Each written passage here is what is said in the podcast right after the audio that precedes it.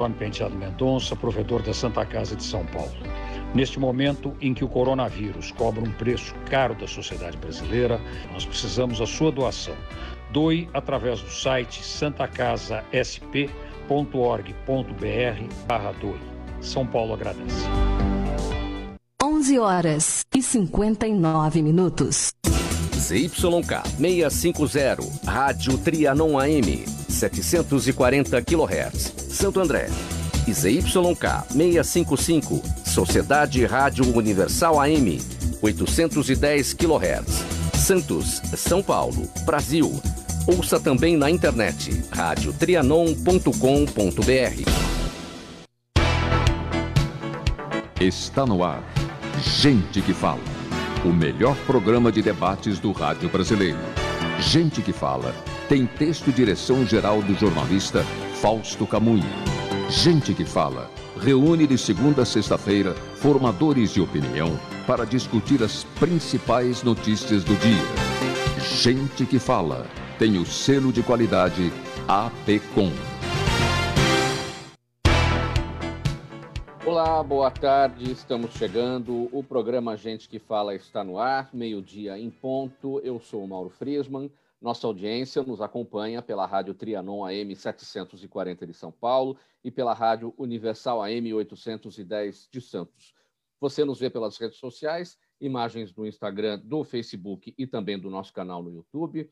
Aquele convite diário para você seguir a gente, curtir compartilhar os nossos conteúdos, interagir com o programa também. Vai o número do WhatsApp 973350038, 973350038 e nas redes sociais, pessoal, marquem sempre a hashtag Programa Gente que Fala.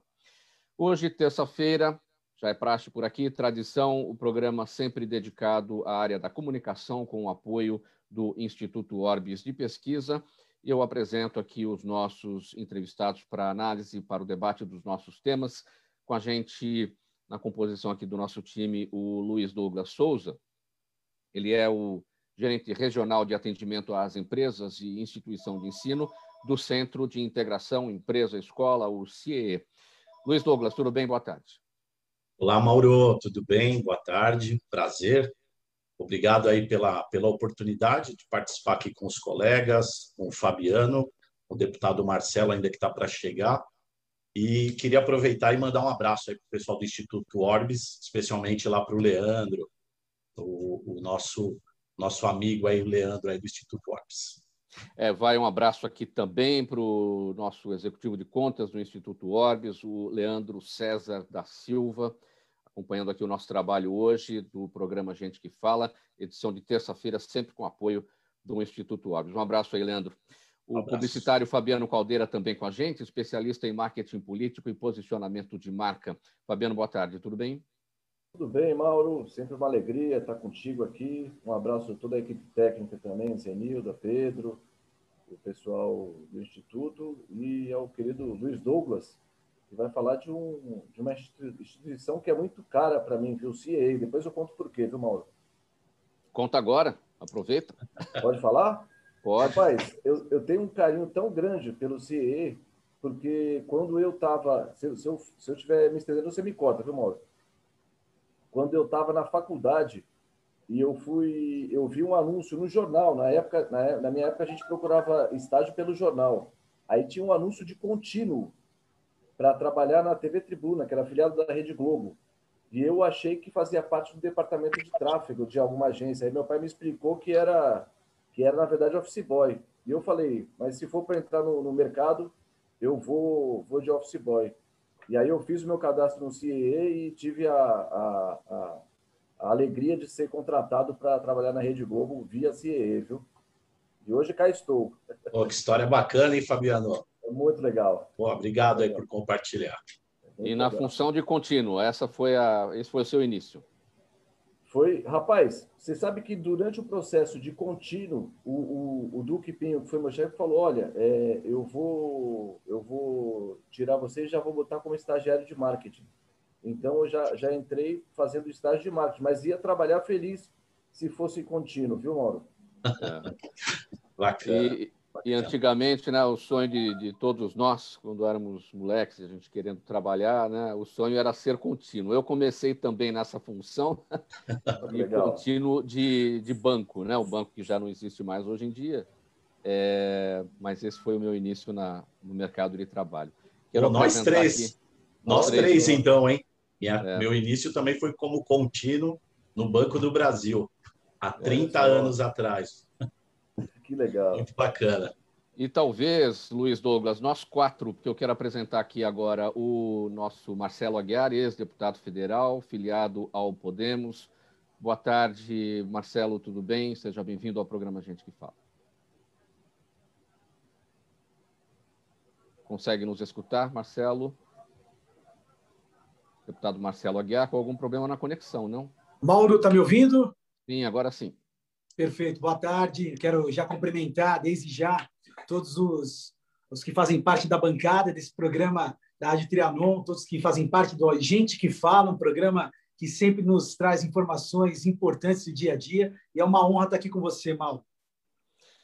Honra toda nossa, deputado Marcelo Aguiar. Ah, Marcelo Aguiar, eu quero pedir uma gentileza sua, que você está no smartphone, né? Você consegue colocar aí na posição horizontal o seu smartphone para ficar mais no padrão aqui das demais imagens. Enquanto isso, eu vou destacando aqui o nosso primeiro assunto para análise e debate de vocês todos.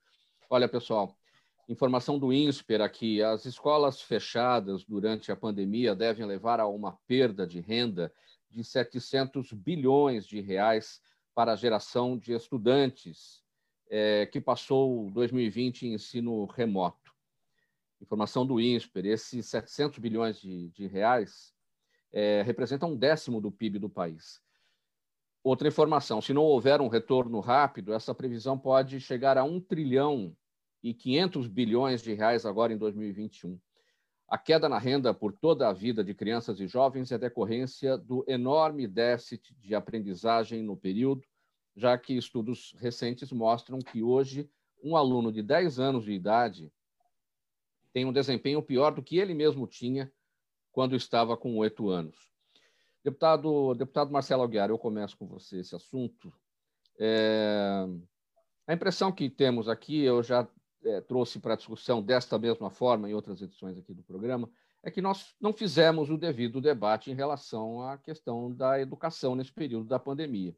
O senhor acha que sim ou não? Fizemos o devido debate, a gente fica ali é, só no debate, a gente não consegue trazer é, é, de fato, soluções que se tornem práticas. Né?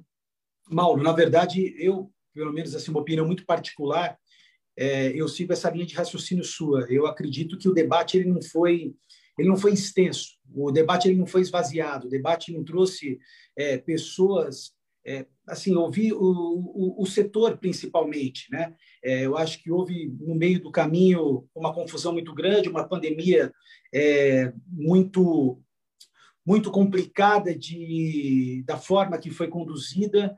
É, acho que acredito que nós aqui no Estado de São Paulo ainda saímos um pouco mais, é, bem mais na frente, porque houve um esforço maior no sentido de, de ter a vacina, de ter uma imunização, de ter flexibilização de várias áreas dentro do, do Plano São Paulo, mas, ao mesmo tempo, eu sigo essa linha, faltou diálogo. E eu acho que quem sente com tudo isso não são não só os alunos, porque essa essa socialização ela é importantíssima nós estamos perdendo não podemos esquecer que nós entramos estamos entrando já praticamente no segundo ano né? São dois anos aonde para retomar tudo isso eu acho que a, a, grande crise econômica nós vamos sentir agora ao longo dos próximos meses não tenha dúvida disso. Eu acho que é, esse grande problema ainda não se aumentou mas principalmente dentro das escolas. Enquanto a gente vê é, um país né Israel tirando já as máscaras das crianças as crianças já voltando às aulas normalmente, é, o Brasil ainda está muito aquém disso. Então, eu, eu acho que faltou realmente esvaziar o diálogo, chamar as pessoas que estão, que fazem parte até dessa mesa hoje aqui, que tem um pouquinho mais, bem mais é, entendimento, para que isso fosse debatido com mais profundidade, Mal. Luiz Douglas, o que faltou no debate? O que é que dá tempo de fazer? Tem gente que diz assim: olha, agora a gente vai ter que correr atrás do prejuízo. Quem corre atrás do prejuízo acha prejuízo. A gente tem que correr atrás do lucro. Não adianta a gente olhar para o retrovisor agora Vamos colocar o debate de fato na mesa, com soluções práticas para tentar sair desse buraco? Como é que você avalia? Perfeito. É, é, a, o, no, o, nosso entendimento aqui, Mauro, deputado Marcelo, também prazer, deputado. Prazer. É, é justamente esse. Não adianta a gente correr atrás agora. Né? Tem um diagnóstico, um levantamento feito por uma instituição renomada que é o INSPER, que fala desse gap, desse déficit né, entre, entre os jovens. Então, o momento após esse diagnóstico é recuperar uh, uh, esse tempo perdido e, e, a gente aprimorar agora, é, talvez, um estudo com esses jovens, onde a gente pudesse reforçar o que ele perdeu. Se vai ser presencial ou híbrido, né, semipresencial uh, e, e remoto, não importa a ferramenta, né? Eu acho que agora é entender qual é, qual é esse gap, por exemplo, matemática, né? Então, a gente vê cada vez mais o jovem afastado de matemática. E aí, quando esse jovem chega para o pro, pro, pro mercado de trabalho, ele tem esse gap. Né? Então, o momento, para mim, é a gente entender e fazer um reforço realmente, recuperar, que esse jovem possa ter uma carga horária maior, talvez, uh, para poder recuperar, ele ter, como a gente fala, né, como se fosse realmente uma recuperação para ele poder entender, porque se ele passar de ano e, e, e, e não colocar em prática o que ele realmente a, a, aprendeu, não vai fazer sentido para os próximos anos. Então, é um ponto preocupante. A gente tem um, uma outra situação que é a evasão também escolar nessa questão. Muitos jovens em diversas faixas etárias acabaram evadindo da escola ou por problemas, ah, eu não tenho a questão de conexão, pacote de dados, um computador, um celular. Então, é um problema nosso, né? Não é um problema só governamental. Então, a gente tem que entender esse público. É, uma, é um processo de resgate também, no, meu modo é, de entender, para que a gente consiga trazer novamente esse jovem e que ele recupere esse tempo perdido. Mas é, falou, é, pensar é pensar na frente, viu, Mauro? Não adianta realmente a gente pensar no que aconteceu. Não, diagnóstico e aí entender esse público e a gente poder recuperar. Você falou em problema nosso, você falou agora em diagnóstico, ou seja, com o diagnóstico, com o raio-x na mão, planejamento. E o planejamento é o que parece que ficou prejudicado. É, não é só um problema do governo, é um problema do governo, dos atores todos envolvidos, dos professores, do interesse dos próprios alunos, das famílias. E acho que é o, quando eu falei da falta do debate, da falta do diálogo, é, o que a impressão que temos é que esses atores todos não estavam é, na mesma conversa, na mesma mesa. Vou além, Mauro. Acho que tem uma uma persona aí também que tem que fazer parte desse processo, que é a iniciativa privada, as empresas, porque isso vai refletir aonde? Lá na frente, na contratação de mão de obra qualificada, né? E esse é um problema até recorrente aqui no nosso país, infelizmente. Então, muito bem como você colocou, trazer esses atores e montar um planejamento. Então, a gente tem empresas hoje de tecnologia que se saíram é, é, até melhor do que outros segmentos que podem contribuir neste processo, né? Então, eu acho que se chamarmos todos esses atores, a esfera governamental, né, independente, federal, estadual, municipal, a partir do diagnóstico e a gente montar um planejamento, mas com todos os setores envolvidos, eu acredito que a gente possa minimizar esse impacto para o futuro. Seu olhar, Fabiano Caldeira, sobre esse tema, essa, é, esse enorme déficit de aprendizagem nesse período, nesses dois anos nas escolas? O meu olhar é, é sempre otimista. Né? Você falou uma, uma, expressão muito feliz, muito feliz, quando você falou é, a gente tem que correr atrás do lucro, não do prejuízo né? E colocando, é, colocado na mesa as dificuldades e os desafios dessa época de pandemia, o fato de estarmos em São Paulo nos, nos traz um, um alento, nos traz um diferencial de esperança maior. porque sem querer ficar botando o dedo na ferida, não é a nossa ideia aqui no, no Gente que Fala quando a gente participa, mas é importante falar a, a, o lado bom. É, o que o governo do Estado de São Paulo vem, vem desenvolvendo é, de iniciativas para minimizar isso, de fato é muito louvável. Né? Se não fosse o governo do Estado de São Paulo, não teríamos aí a, a, a, a vacina Coronavac. E, além disso, nessa questão da educação, é, a Secretaria de Educação é, do Estado, e eu falo isso aqui de, sem, sem nenhuma é, é pretensão, é, é, porque é fato mesmo, é, a iniciativa que eles vêm fazendo, por exemplo, através da TV Cultura, utilizando um dos sinais da TV Cultura para disponibilizar conteúdo pedagógico, é fantástico. Então, Mauro, eu acho que, diante de todas as dificuldades, se tem uma coisa que a gente vai, vai evoluir bastante, é no ensino à distância, e o governo do estado está mostrando que é, que é possível isso também. Meio-dia e 15 no programa Gente que Fala, edição de terça-feira, com o apoio do Instituto Orbis de Pesquisa. Estamos pela rádio Trianon AM 740 São Paulo, Universal AM 810 Santos e também nas redes sociais, imagens do Instagram, do Facebook e do nosso canal no YouTube. O próximo tema é o seguinte: grandes potências como a Alemanha e Estados Unidos decidiram ajudar seus jovens a transitar com esperança pelos anos que vêm por aí. Nesses países, o importante é que eles estejam estudando, treinando ou trabalhando. E o ideal é que os programas de inserção mesclem essas atividades.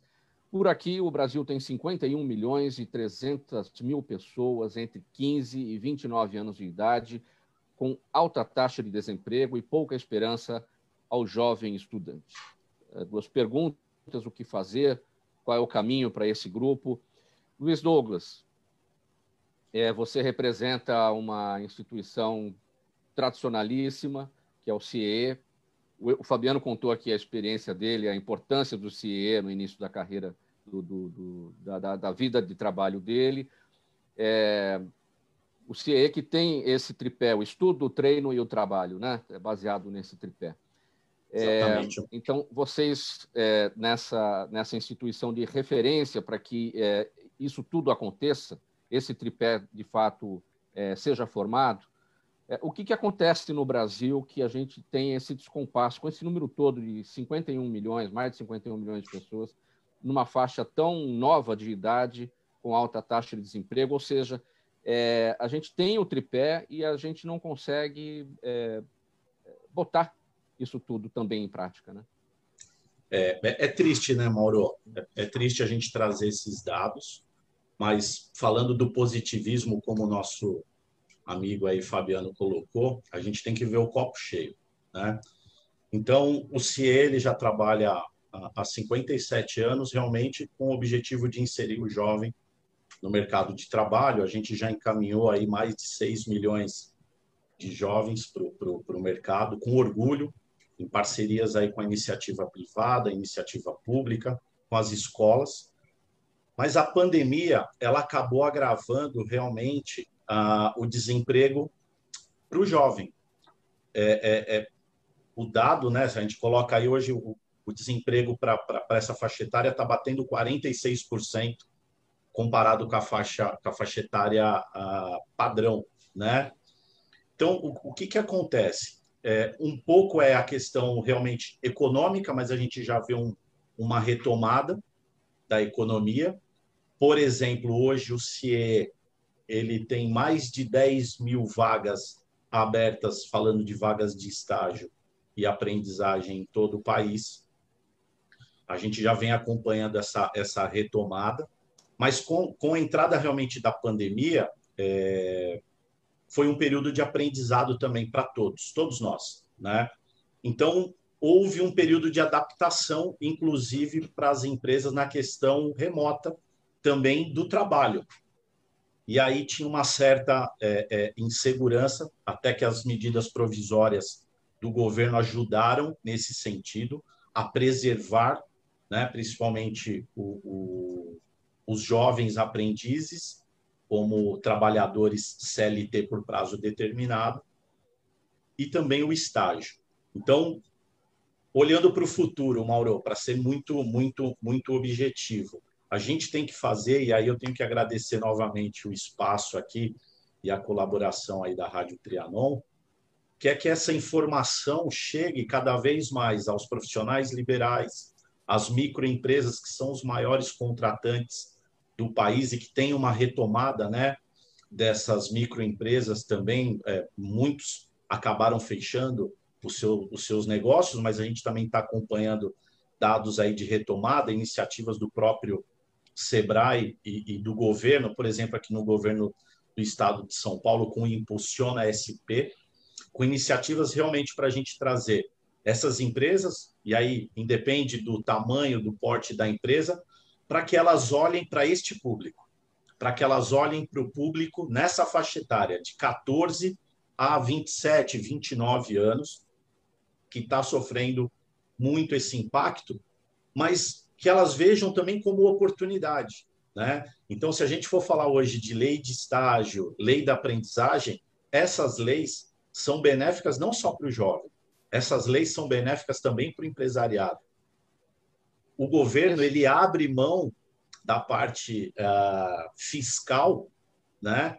No caso do estágio, o empresário que contrata hoje um jovem, um estudante do ensino médio, a partir dos 16 anos, do ensino médio técnico ou do superior, do ensino superior, é, ele não tem os encargos sociais e trabalhistas.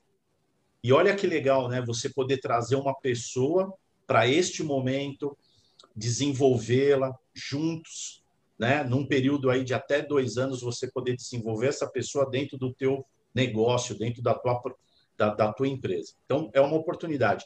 A lei de aprendizagem, ela é uma questão, apesar de eu falei, é, apesar de eu ter falado dessa questão é, das medidas provisórias preservarem um pouco o jovem, muitas empresas, Mauro, nosso deputado Marcelo e o Fabiano, não cumprem a questão da sua cota social.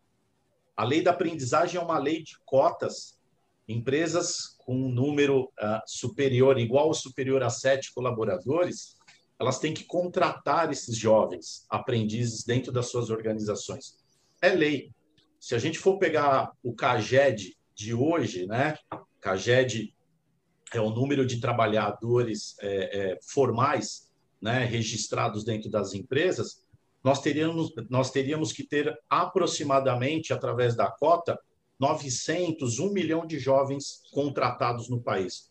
Olha que número espetacular. Então, Existe a lei, existe o CAGED, a relação, as empresas aplica-se a cota mínima, e aí eu estou falando da cota mínima, que é 5%.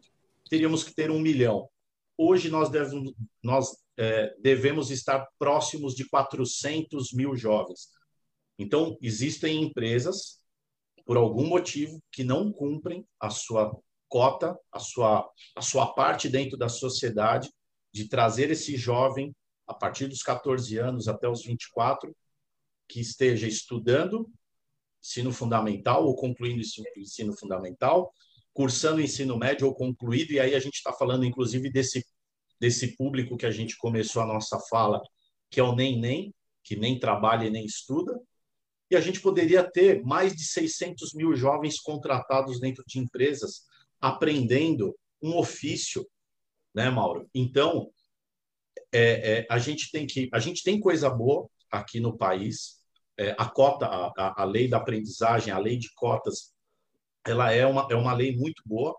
Só que aí falando do, dos governos, ninguém está olhando esse outro, essa outra pandemia que justamente é o desemprego aí com quase 50% para os jovens. Então a gente tem que se juntar é, tem frentes, não só o CIE, mas a gente faz parte é, de, de, de, de, outros trabalhos. Eu vou dar um exemplo, por exemplo, do, do programa Jovens do Brasil, que é, cap, é capitaneado aí pela Luísa Trajano. Ela está olhando esse cenário, ela como empresária, ela como presidente do conselho, ela está olhando esse programa dentro da sua organização, da Magalu, mas ela quer fazer mais ela quer multiplicar esse, essa preocupação e essas frentes de entrada, tanto aprendizagem quanto estágio, para que não só ela, Magalu, mas a sua rede de fornecedores, a sua rede de contatos também contribua para a contratação desses jovens. O Aliança pelos Jovens, que é um, um projeto que o CIE faz parte também e está dentro ali, capitaneado pela Nestlé. Então, o que nós podemos fazer para trazer impacto positivo para esses jovens e a gente diminuir aí a questão do desemprego para este público, Mauro? Muito bem, meio-dia e 24, programa Gente que Fala, edição de terça-feira, com apoio do Instituto Orbis de Pesquisa. É, Marcelo Aguiar, uh, você passou pela Câmara Federal, e tinha é, você propunha na sua campanha para a Câmara Municipal de São Paulo no ano passado, quando você é, disputou uma vaga lá, é, você propunha a criação em pontos estratégicos nas comunidades aqui da capital da escola comunitária com princípios que traria segurança aos pais de que seus filhos estariam aprendendo princípios religiosos que evitariam a violência e também outros problemas muito comuns hoje dentro das nossas escolas é, exatamente o que é que você propunha, como é que isso deveria caminhar é, e como é que você guarda essa proposta aí para um, um futuro próximo. Bom, Mauro, primeiro é, quero parabenizar o Luiz, ele colocou muito bem as colocações dessa última pergunta tua e eu concordo plenamente com ele, com a iniciativa privada, com tudo aquilo que é, é um trabalho feito a quatro mãos para que esses jovens voltem é, para o campo de trabalho e tenham a sua oportunidade de emprego. É, a respeito do projeto, foi uma alternativa, uma, na verdade, uma, uma oportunidade que nós vimos, né, visitando os quatro cantos da cidade, visitando espaços que nós vemos hoje, tantas pessoas capacitadas, é, não só dentro de igrejas, no sentido de, de todas as religiões, não aqui defendendo especificamente uma religião ou uma, ou uma, uma denominação. É, é um espaço que nós temos, pessoas que hoje, muitas delas, inclusive, trabalham é, como profissionais de carreira na área da educação, outros formando através é, das escolas, como existe hoje dentro de várias igrejas, tanto católicas, evangélicas, as, as escolas é, de, de, de, estudo bíblico, ou então um participando para o EAD, à distância, já conseguindo a sua certificação no MEC e, e, e tendo na sua grade tantos cursos que isso acaba contribuindo, por que não você não usar esses espaços, que são inúmeros na cidade de São Paulo, dentro, lógico, de uma regulamentação afinado com o MEC, com a Secretaria de Educação, é, e, ao mesmo tempo, utilizar isso para que realmente aquilo que, nós, que você colocou tenha segurança aos pais. Porque se eu tenho a oportunidade de colocar meu filho hoje é, para estudar no Mackenzie, para estudar numa escola adventista, para estudar numa, estudar numa escola que realmente tenha princípios e que isso é, realmente contribui muito na formação desse aluno, por que não as pessoas menos assistidas ou então com, com, com um fator econômico menor não têm essa oportunidade também? É. Né? Sem dizer que o bairro, a, é, a maioria das igrejas, elas acabam fazendo um trabalho na comunidade, não é um trabalho só na área é, religiosa, mas tem o trabalho de acompanhar, às vezes, uma família, um drogado, uma pessoa que tem é, problemas na sua vida afetiva, como, como casal, como família, na educação dos filhos. Nada é do que uma formação. É, e por que não utilizar isso para que no projeto que foi agora apreciado, onde a relatora Dorinha foi a relatora, e que foi o Fundeb, colocar essa oportunidade. Eu senti que na esfera federal tinha estava é, muito enfraquecido porque não tinha consenso entre os parlamentares nem no Senado e nem na Câmara na Câmara na, na Câmara dos Deputados, tanto que ele acabou não prosperando. Mas eu acredito que o debate já foi importante porque já avançou muito. Quem sabe agora numa próxima oportunidade, aonde tem essa revisão, né, falando em termos de, de Congresso Federal, possa ter esse, esse amadurecimento e as pessoas darem essa oportunidade para que a escola comunitária realmente cresça. Aqui em São Paulo já tem o projeto do deputado vereador Gilberto Nascimento, Gilbertinho, onde da, do homeschooling que já foi avançado, acho que só falta só, acho que não sei se falta só sancionar a sanção do prefeito, mas já foi esvaziado, já foi debatido, já foi amadurecido, quer dizer, já, não já é uma oportunidade de você conseguir, é, através do conhecimento e, é lógico, de tudo aquilo que consta no corpo do projeto, você formar o seu, o seu, o seu filho dentro da sua própria casa com todos esses princípios da educação. E esse projeto da escola comunitária eu acho que é muito importante, até queria ouvir a opinião dos amigos. Então, é, foi tentativa sua a inclusão desse projeto no Fundeb, mas é, não foi possível, mas o debate foi feito lá na Câmara Federal.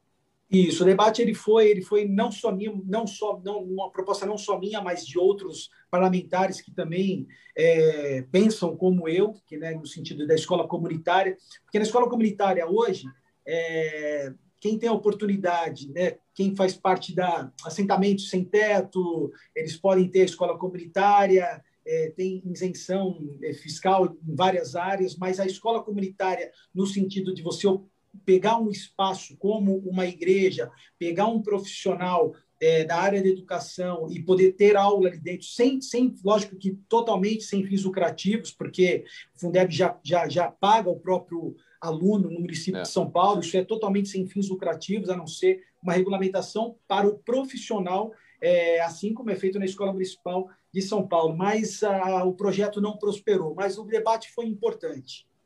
Luiz Douglas, para repercutir com você essa proposta do, do Marcelo Aguiar.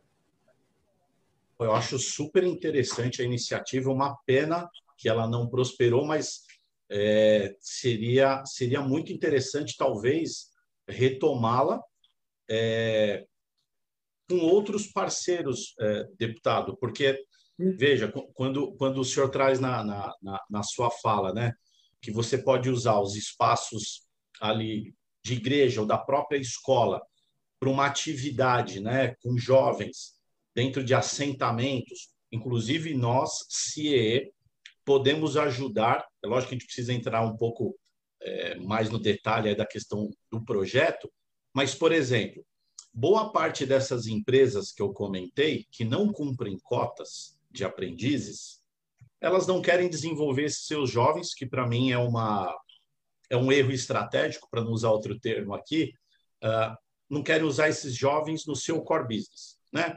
Ah, por questões de insalubridade, periculosidade, enfim. Vamos pegar uma empresa de segurança, por exemplo. Ela pode, se ela pode ter um aprendiz lá maior de 18 anos fazendo atividades dentro da empresa e tem cursos para isso. Oh, mas eu, por uma questão estratégica, eu não quero. Bacana. Ela tem o que a gente chama e é legalizado a cota social. Então, eu, empresa, eu patrocínio todo aquele custo né, do jovem com salário mínimo hora, que é uma condição até pro, interessante para o jovem. É, uma entidade como o CIE ou demais entidades que vão fazer e ajudar na formação desse jovem, né? Uh, mas não dentro da empresa, dentro de um espaço público, por exemplo dentro de uma escola, dentro de uma biblioteca, dentro de uma, de uma igreja, por que não fazendo uma atividade? Então, existe meios, né? E quando a gente traz essa questão da comunidade, um outro projeto que eu vou fazer o link aqui, deputado, que é muito interessante, é o que a gente chama do Jovem Talento, que é um programa que o CIE inovou dentro da própria lei de estágio. E o que, que é o Jovem Talento? É que as empresas do entorno da escola contratem esse jovem através da lei do estágio e o CIE entra com a parte de tutoria e qualificação desse jovem dentro da sua carga horária de estágio. Então, esse jovem vai estagiar, por exemplo, três horas e uma hora o CIE faz esse conteúdo, essa parte de desenvolvimento e qualificação dos skills comportamentais, técnicos, por que não? Talvez entrar dentro do, do, do, do projeto. Né? Então, tem alternativas. Quando a gente traz a comunidade para o problema, para a solução, vamos usar a fala novamente do Fabiano, todos nós temos que fazer parte. E eu acho que esse gap, justamente da sociedade, a escola, às vezes, ela está ali, como assim, ó, meu filho fica ali, estuda um período. Não, a gente tem que trazer e fazer parte toda a sociedade. Igreja, igrejas, né, no plural, é, a, a, a, não só os entes públicos, mas as próprias empresas, elas têm que entender que ali é, é, é a forma, a gente está ajudando a formar nossa, o nosso futuro. Todos Sim. têm que fazer parte. É, é, é, como eu gostaria depois, deputado, de me inteirar até melhor, Com de a gente se conectar e de repente de a gente ver alguma alguma uh, alguma uh, oportunidade para poder fomentar. ok? Perfeito, Mauro, perfeito, agradeço. Posso dar um pitaco antes do Daniel? Vai, vai lá, vai lá, Fabiano. Na sequência, o Daniel. Daniel, jogo rápido aqui, meu amigo. É, só para assim, endossar essa iniciativa do deputado, que é, na minha opinião, incrível. Eu acho muito válido. E eu, eu coloco alguma coisa mais para enriquecer no debate. De repente, até se, se a Orbis, é, que, que nos, nos patrocina aqui nessa semana, fizer uma pesquisa, eu acho que a gente pode checar isso. Mas se fizer uma pesquisa para saber quem apoia o ensino é, religioso, é, eu acho que é importante falar isso. É, é, eu não quero entrar aqui em, em, debates muito acalorados, mas essa questão, a gente tem que parar com essa patrulha que se tem quando se fala em ensino de valores, ensino de princípios.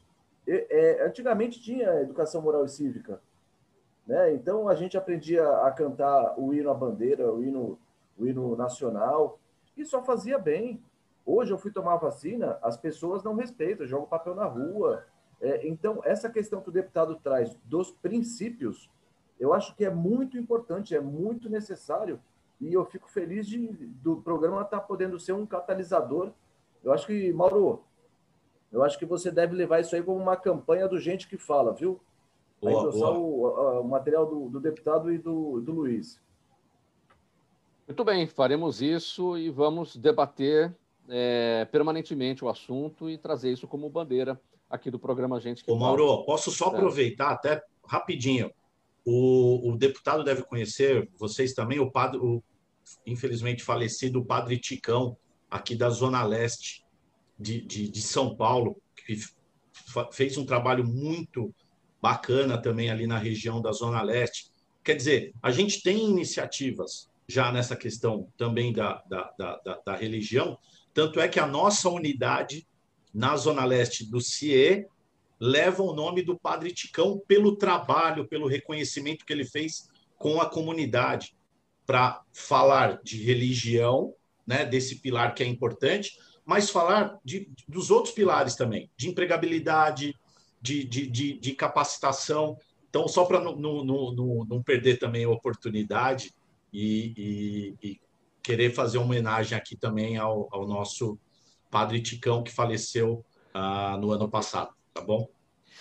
Faltando 24 minutos para uma da tarde, eu vou colocar aqui na nossa conversa agora o Daniel Matos, economista, advogado, perito judicial. Boa tarde, como é que você está?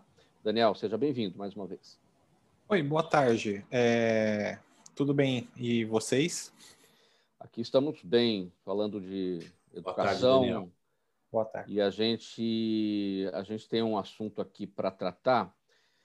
Seguinte, Daniel, o está rolando lá no Supremo Tribunal Federal o julgamento da autonomia do Banco Central. Esse julgamento foi, foi suspenso é, na sexta-feira, né? O, o, ministro Luiz Roberto Barroso é, depositou um, um, pedido de vista e isso acabou suspendendo o julgamento da, da que eu destaquei aqui. Né? A lei é a Lei Complementar 179 de 2021, que garante autonomia ao Banco Central. O único a votar até aqui, o ministro Lewandowski, é, contra a concessão de autonomia do Banco Central. E o que está em jogo nessa história, Daniel, é porque a lei ela tem origem numa iniciativa parlamentar. E essa é uma atribuição do presidente da República. Né? Então é isso que está em jogo, é isso que o Supremo está apreciando. Né? O que, que isso, é. o que, que a gente pode esperar disso?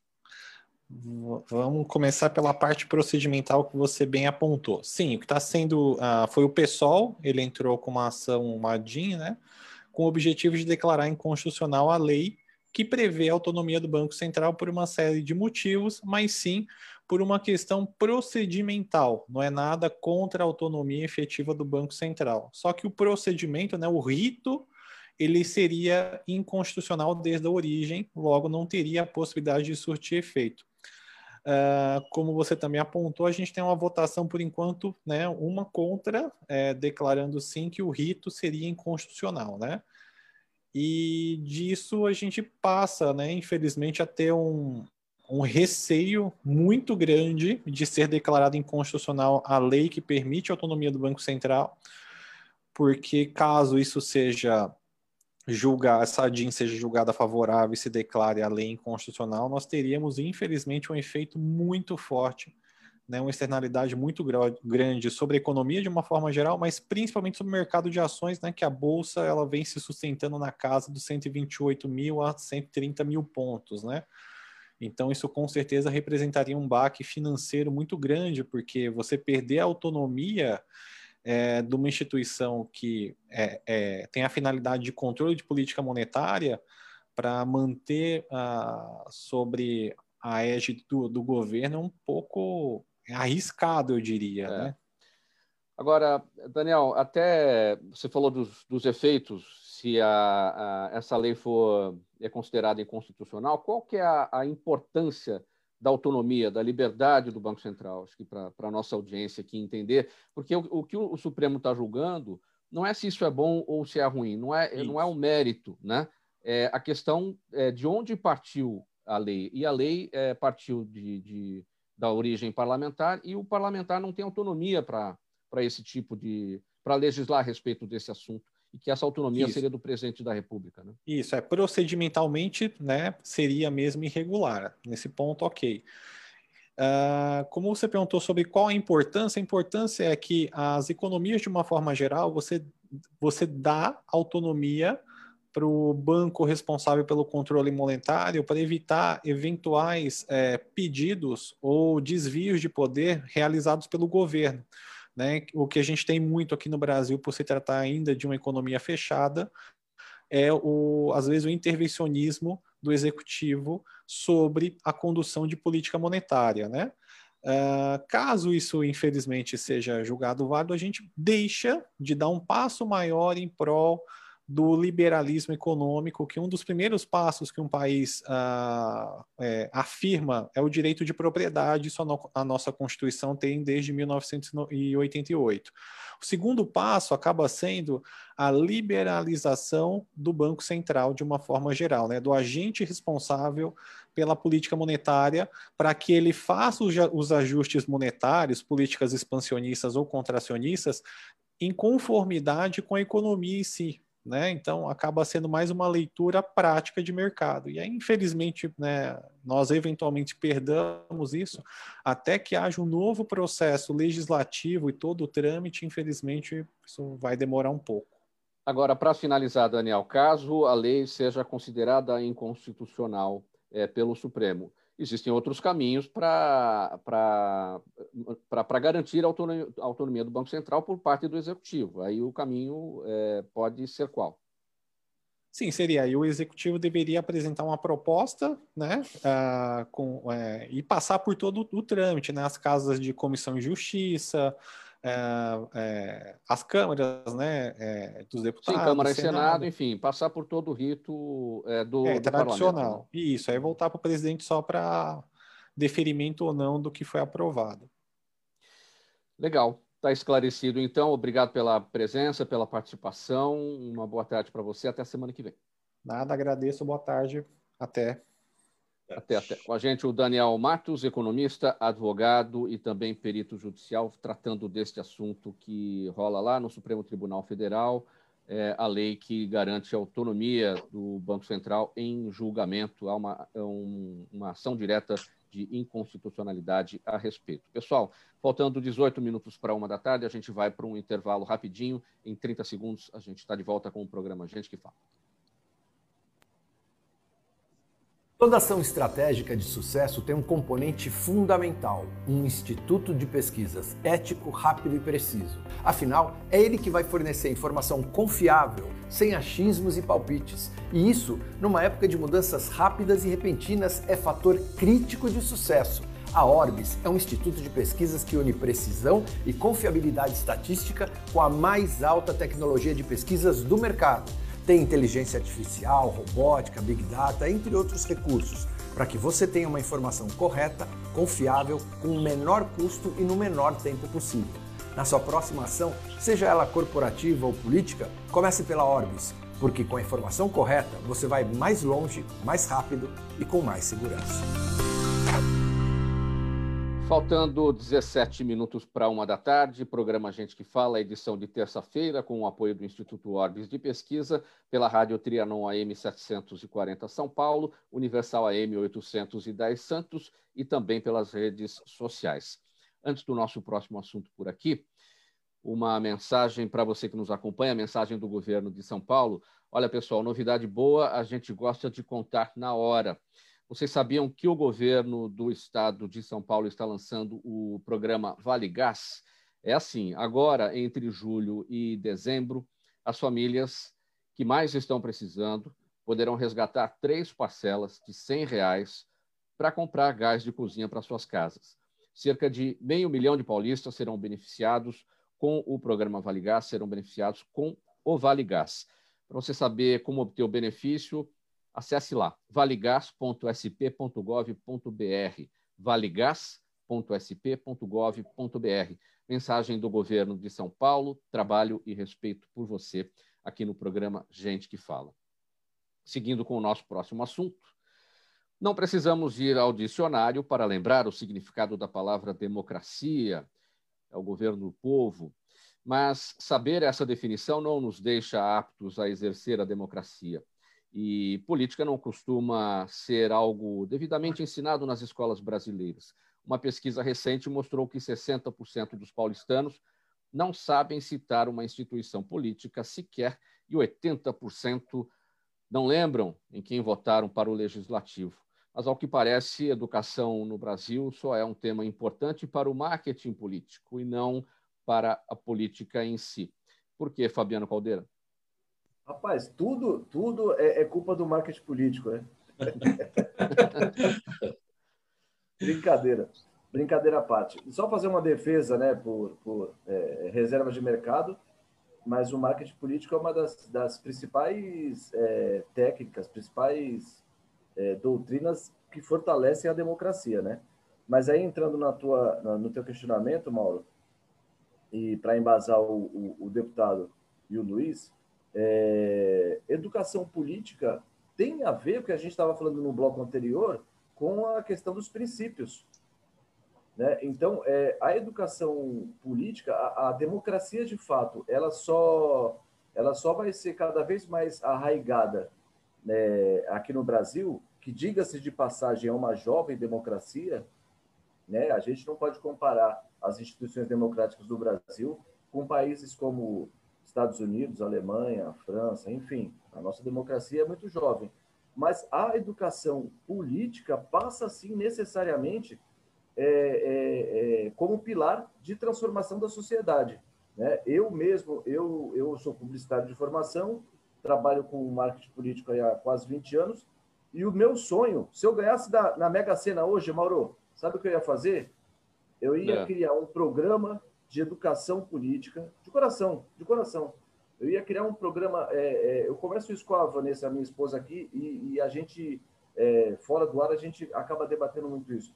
Eu criaria, eu sairia rodando o país, dando treinamento, palestra de formação política. O pessoal precisa entender o papel do vereador, o pessoal, o pessoal precisa entender o papel do deputado estadual, federal. Senão, a gente acaba ouvindo aquelas, desculpa a expressão jocosa, mas eu tenho que falar, aquelas baboseiras. Ah, acaba com, com o Congresso lá, o que, que o deputado federal faz? Nós temos um aqui que pode explicar. Então, assim, dói no coração ouvir isso. Né? Então, eu sou entusiasta, é, me coloco à disposição é, do ponto de vista de voluntário para qualquer é, iniciativa nisso. Vamos treinar o pessoal nas eras menos favorecidas, vamos falar de educação política nas igrejas, nas favelas. A gente precisa disso. E eu não estou falando aqui de, de, de política partidária. Estou é, falando da política que vem da Grécia, como você é, começou o, o, nosso bloco. Então, eu vou parar por aqui, senão até me empolgo. Viu? Deixa o pessoal falar aí, irmão. Quando se diz aqui, Fabiano, que 80% desse público pesquisado não se lembra em quem votou para o legislativo, é, acho que sem medo de errar, dá para dizer o seguinte: as pessoas, muita gente não sabe exatamente quais são os três poderes da, da República, enfim, porque não, não entendem o que é o legislativo, não entendem é, como votaram para é, a sua representatividade no parlamento, como entender dos demais poderes, não é? Exatamente. É, é, você está correto, Mauro. E pior, hein? E o pior, a nossa classe política também acaba não, não sendo bem formada. Eu já treinei aí nesses 20 anos aí mais de 5 mil candidatos. A grande maioria dos candidatos a vereador não sabe que o principal papel do vereador é fiscalizar, é, é, é propor. Então, o que eu mais, o que eu mais vi nesse, nesse Brasilzão é vereador falando que ia fazer hospital, que ia fazer isso e aquilo. O próprio é, ente político não tem essa formação mínima. Então, você está corretíssimo. Marcelo Aguiar, você já ocupou a Câmara Federal, foi deputado, e é, você acredita que é, seus eleitores ainda se lembram que votaram em você?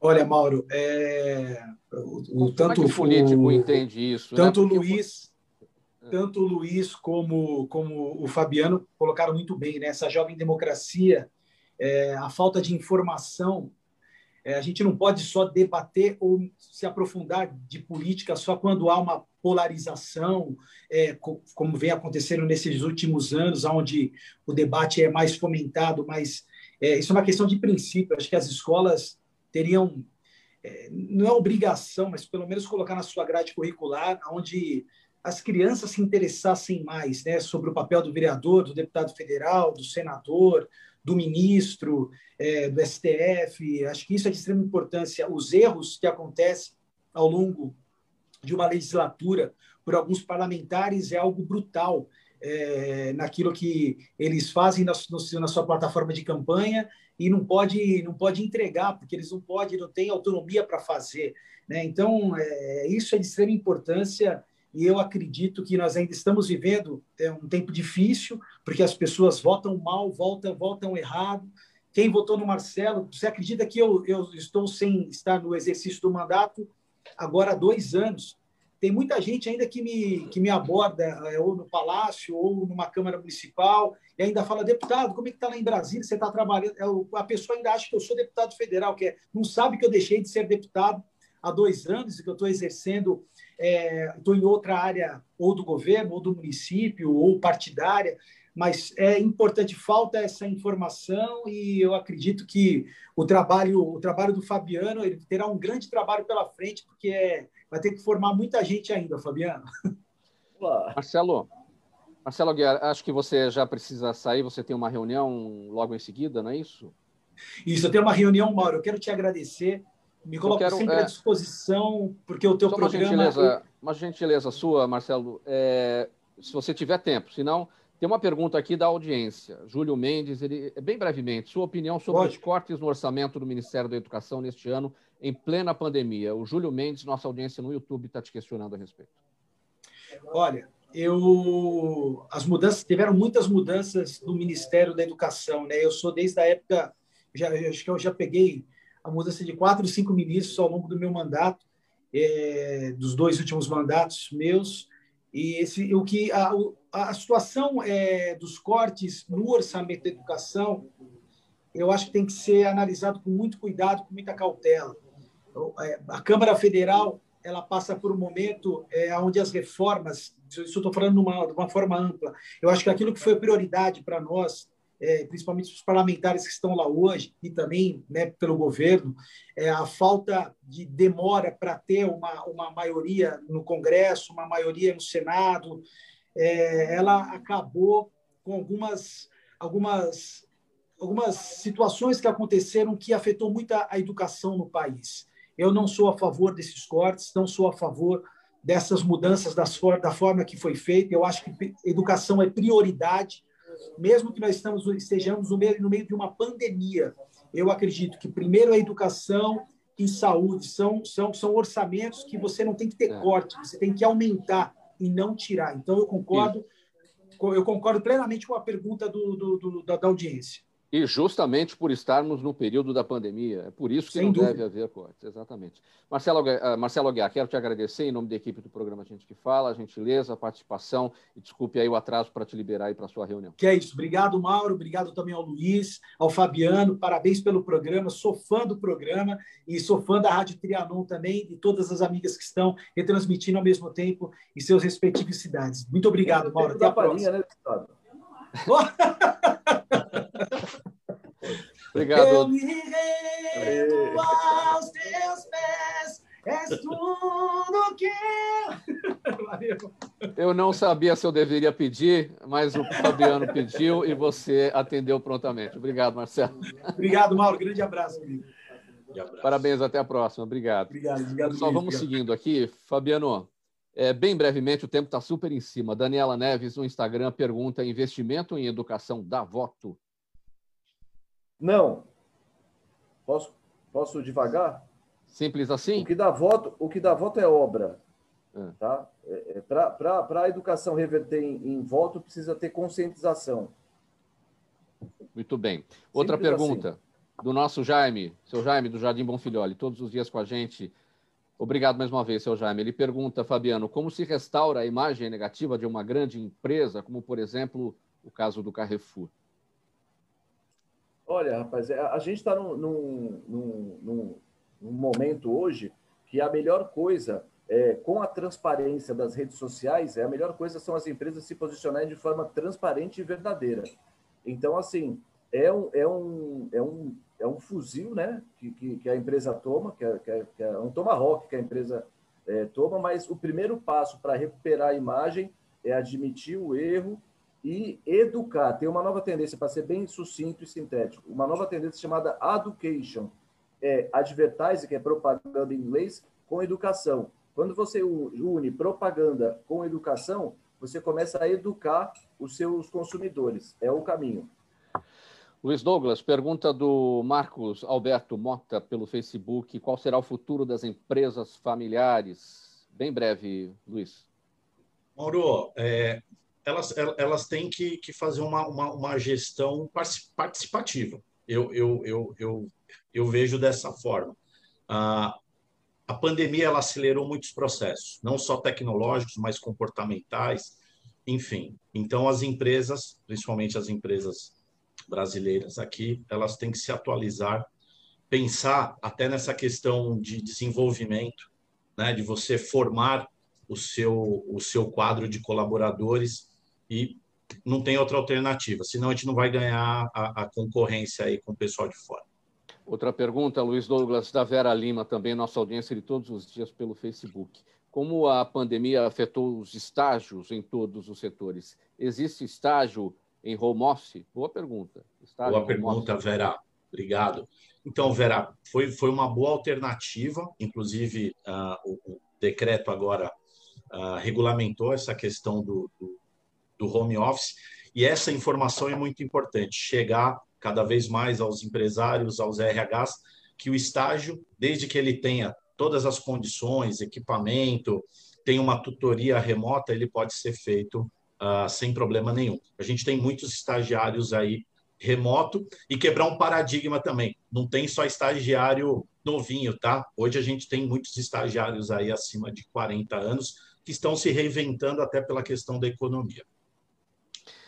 Tinha uma pergunta, aliás, temos uma pergunta ainda, era uma pergunta para o deputado Marcelo Aguiar. Né? Infelizmente, como se diz no jargão político, nas casas, eh, nos parlamentos, né, eh, ficou prejudicada. Né? A pergunta da Adriana Rocha, também pelo Facebook. Como funcionava a sua proposta de um sistema de frequência digital nas escolas? Enfim, ele precisou se ausentar, o deputado, a gente não tem como responder, mas você pode falar um pouquinho disso? Você entende dessa questão, Luiz Douglas? Frequência digital nas escolas?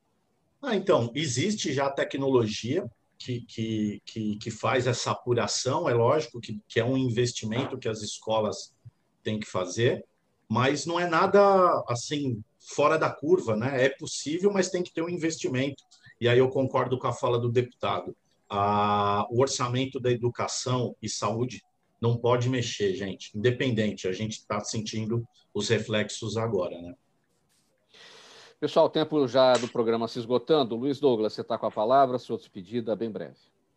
Mauro, Fabiano, deputado também que participou, quero agradecer mais uma vez. E eu queria deixar aqui um convite aos empresários aí pela audiência da Rádio Trianon, aos profissionais de recursos humanos, profissionais liberais, que realmente, realmente abram as suas portas para os jovens, né? Dentro dos programas de estágio, aprendizagem, quem quiser saber um pouquinho mais, conte com o CIE, é só nos acessar lá no www.cie.org.br o CIE está no Brasil todo. A gente tem uma fila de espera aí absurda de jovens que estão aguardando uma oportunidade. Obrigado, Mauro. Fabiano Caldeira, bem breve, a despedida. Bom, um abraço a você, Mauro, ao Luiz Douglas, que um, um cara que a gente vê que já é uma energia boa demais, sabe? É, Obrigado, Fabiano. Vou te fazer um convite aí depois, hein? Já, pode, pode contar, tamo junto, sim. Bacana, tamo junto. E é sempre uma alegria estar aqui no programa Gente que Fala, lembrando o nosso Instagram, viu, Mauro? Arroba, arroba programa Gente que Fala, o pessoal vem perguntando bastante, pedindo para seguir o, o, o, nosso Instagram lá. Um abraço, viu? Arroba programa Gente que Fala no Instagram e também no Facebook e também no nosso canal no YouTube. Muito bem, Fabiano Caldeira, publicitário, especialista em marketing político e posicionamento de marca. Também o Luiz Douglas Souza, gerente regional de atendimento às empresas e instituição de ensino do CIE, o Centro de Integração Empresa-Escola. Estiveram com a gente hoje nessa edição do programa Gente que Fala. Gente que Fala. E ainda o Marcelo Aguiar, o ex-deputado federal Marcelo Aguiar, filiado ao Podemos, que já participou e já precisou se ausentar por conta de uma reunião. O agradecimento a vocês todos pela presença. Termina aqui essa edição de terça-feira, sempre com o apoio do Instituto Orbis de Pesquisa. Na mesa de som com a gente, cuidando da nossa sonoplastia, o Sérgio Souza, ele é o gerente técnico da Rádio Tiranon.